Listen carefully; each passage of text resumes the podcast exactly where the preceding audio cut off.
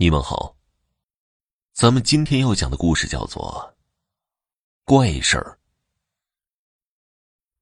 这个故事是我小时候听来的，说是很早以前，我们村有个姓王的大爷会烧碗，也以此为生。每逢大集的时候，王大爷都会把烧好的碗拉到集市上去卖。因为家里离市集挺远的，所以呢，王大爷每次去赶集都起得特别早，基本上都是天还没亮就得上路了。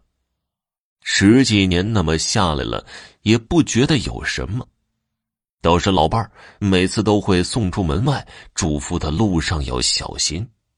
王大爷驾着车，顺着山野土路往集市上赶，那可真是披星戴月的。可也没办法呀，为了讨生活嘛。等他到了集市上，天也就亮了。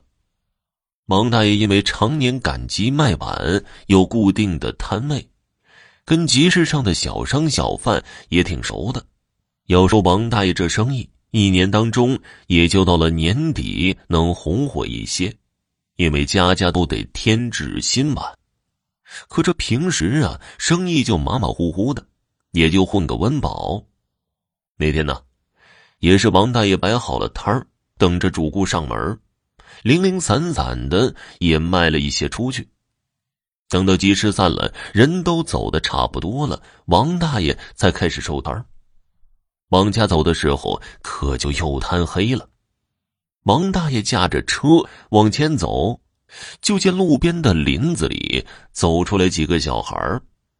王大爷心说：“这谁家的孩子这么晚了还不回家？”就把车给停了下来，问那几个孩子：“怎么那么晚了还不回家？”那几个小孩就说：“呀，他们出去玩，可是走不动了，想让王大爷捎他们一段路。”王大爷一听正好顺路，就让那几个熊孩子上了车了。王大爷在路上就问起了那几个孩子是谁家的。那几个孩子就说了，他们是谁是谁家的。王大爷只是听着耳熟，却并不认识，也就没再多问，一直把那几个孩子送到了村口，让那几个孩子下了车。因为都挺晚了，王大爷一直瞅着那几个孩子跑进了村里，这才又继续的往家走。回到家，简单的收拾一下就睡觉了。原本第二天还得去赶集，可天都快亮了，王大爷也没起来，老伴儿就把他叫醒了。王大爷起来一看，怎么都睡到这个钟点了？穿起衣服就下了地。老伴儿看他精神头不太好，就劝他不行就少赶一趟集吧。王大爷也没听，还是出了门，套了车，装了货。到了集市上，天都大亮了，这一上午也没卖几个钱。等到了中午，王大爷到一个相熟的包子摊上吃包子，刚巧和他坐在一桌的是在集市上给人批字算卦的李铁嘴。闲聊之时，李铁嘴说：“王大爷气色不对，我瞅你这气色可不怎么好啊。”没遇上什么事儿吧？嗨，我能有什么事儿啊？可能这几天连着赶集，累了吧？毕竟年纪大了。王大爷本身就对李铁嘴没有多少好感，也没拿他说的话当回事儿。吃了午饭，又回去接着卖碗，因为起得晚了，就又贪了黑回家。等他把车赶到头天遇上那几个小孩子的地方的时候，他看见那几个小孩子又从路边的林子里钻了出来，和头一天是一样的。那几个小孩想要搭车回家，王大爷也没多想啊，就又让他们上了车。一直到了头天的村口，那几个小孩子下车进了村。王大爷第二天又起晚了。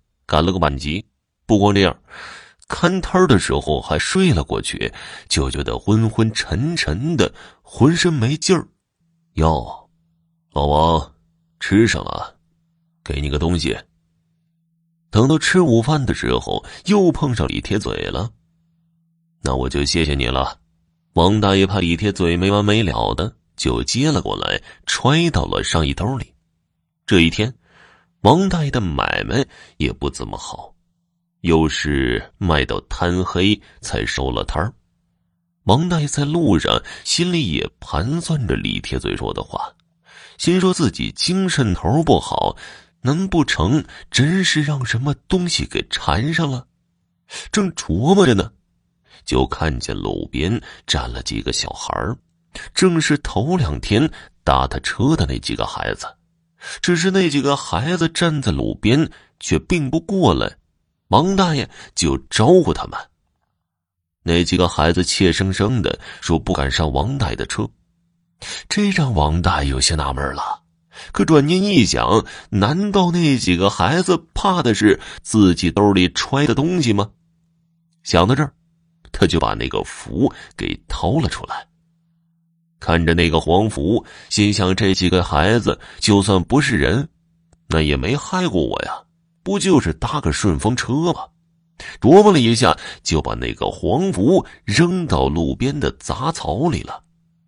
黄符扔了之后，那几个孩子乐颠颠的爬上车了。王大爷用余光打量那几个孩子，也没发现有什么不对劲儿的，又把他们送到村口，看着他们进了村子。过了有，过了有那么几天，王大爷赶巧送货到刘家村，卸了货，收了钱，就跟那个村民问起了关于刘德福家的事。一问之下，村里还真有那么一个人。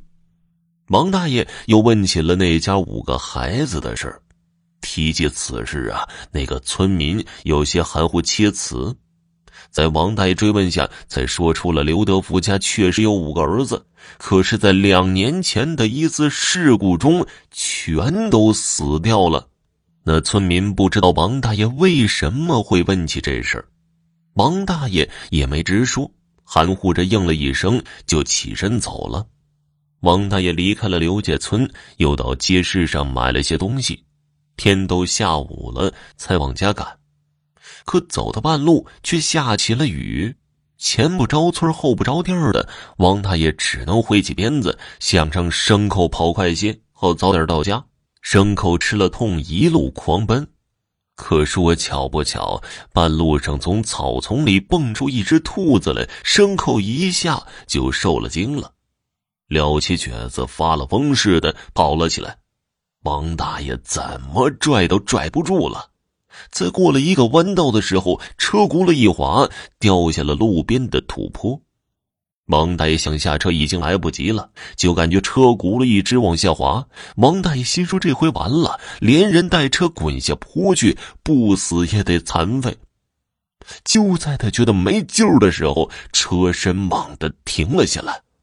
王大爷往后一瞅，是头些天一直搭他车回家的那几个孩子。这会儿，王大爷已经知道他们早死了。